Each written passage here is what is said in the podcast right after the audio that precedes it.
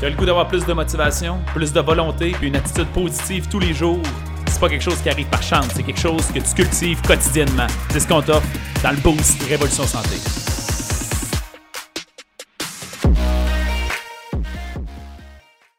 Salut à vous, salut gang, bienvenue au Boost. Dites-moi salut, dites-moi salut dans les commentaires, que vous soyez live ou en rediffusion. Si vous écoutez ça en format audio, ben enchanté, que je suis content de que vous entendez ma voix suave dans vos oreilles. Euh, fait que ceux qui ne le savent pas, c'est disponible en podcast, les boosts. Si jamais vous écoutez ça live sur toutes les applications de podcast, écrivez Alex Boily, vous allez trouver les boosts par Alex Boily. Ah, ce matin, je vais vous parler de productivité, mais pas tout à fait de productivité. C'est plus une révélation, une, ou une confirmation, je dirais encore une fois, de, c'est ça le boost, hein? c'est des fois des rappels de concepts tellement de base. En faisant, en me penchant sur le concept de productivité, je travaille beaucoup ces temps-ci, j'ai une grande passion sur la rédaction.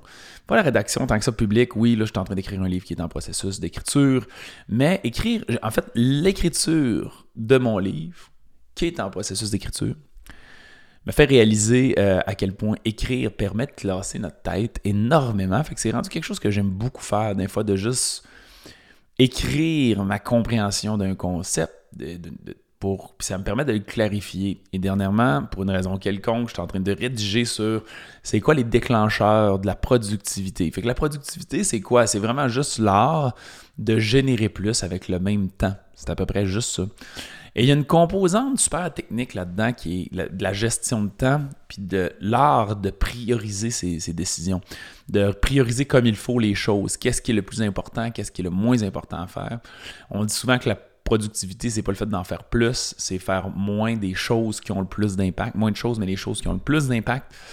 Et ça me fascinait parce que je revenais encore à un concept vraiment de biologie de comment on est conçu en tant qu'être humain. C'est-à-dire, inévitablement, par bon parcours de kinésiologue slash maniaque de la santé et compagnie, j'ai pas le choix d'arriver en productivité puis me dire, ben là, il y a clairement une réalité, ou si tu n'as pas une énergie physiologique, donc si ton corps n'a pas les nutriments adéquats, si tu bouges pas le moindrement, tu n'as pas une bonne circulation sanguine, si tu n'as pas un sommeil qui est adéquat, Oublie ça, la productivité, d'où le fameux proverbe qui dit que ton mindset ne peut pas battre ta biologie. Si ta biologie est tout croche, ça ne fonctionnera pas bien. Euh, si le meilleur coureur au monde, si tu le mets dans un véhicule qui ne fonctionne pas, puis il n'y a pas bonne huile, puis il n'y a pas bonne essence, il ne réussira pas à gagner une course, peu importe comment il est talentueux. Il y a un facteur où il faut que la machine fonctionne bien aussi. Alors, fait que ça m'a fasciné de faire comme. c'est vrai, la biologie, donc ce qu'on mange, comment on bouge, dormir surtout, les trois plus gros, vont jouer un rôle sur notre productivité. Puis là, après ça, je me suis dit, est-ce qu'il y a juste ça? Mais non, d'un point de vue neurologique, psychologique, comment on gère les tâches? Pas juste prioriser les tâches et choisir les tâches, mais comment on gère les tâches, ça va affecter aussi comment on fait pour être motivé de passer à l'action. C'est un facteur psychologique. Comment on fait pour atteindre un état de flow? Fait que l'état de flow, c'est souvent cette espèce d'état-là où on voit plus le temps qui avance puis qui part, tout ça. Puis qu'on euh, a l'impression qu'on pourrait travailler à l'infini puis ça l'arrête pas. Comment on fait pour éviter d'être distrait, parce qu'on sait que les distractions, c'est quelque chose qui nous empêche d'être concentré puis d'atteindre un seuil de flow.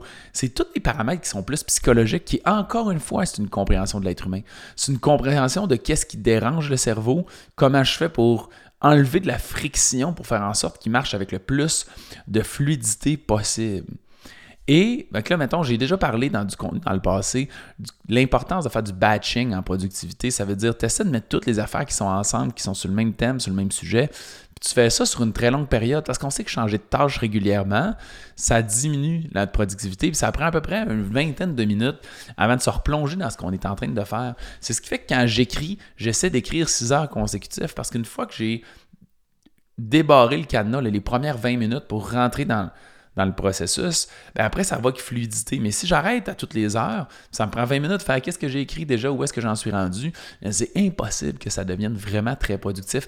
Mais ça, encore une fois, c'est une compréhension de comment notre cerveau fonctionne pour réussir à le faire.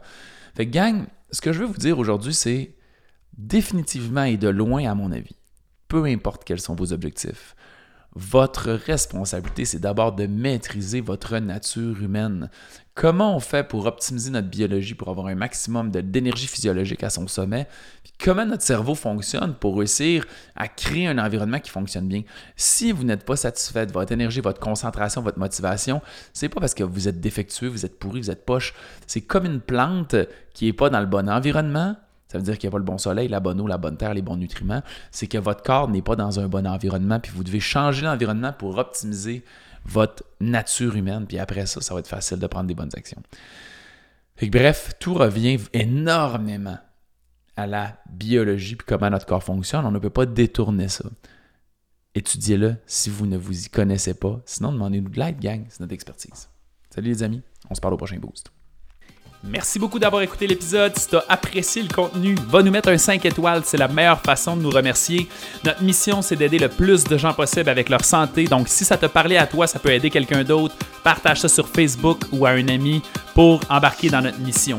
Si tu veux en avoir plus, abonne-toi à notre page Facebook Révolution Santé. On a aussi une communauté dans laquelle on a du contenu tous les jours et des invités spéciaux. C'est un groupe Facebook qui s'appelle Protocole Révolution Santé. Va faire ta demande d'adhésion maintenant.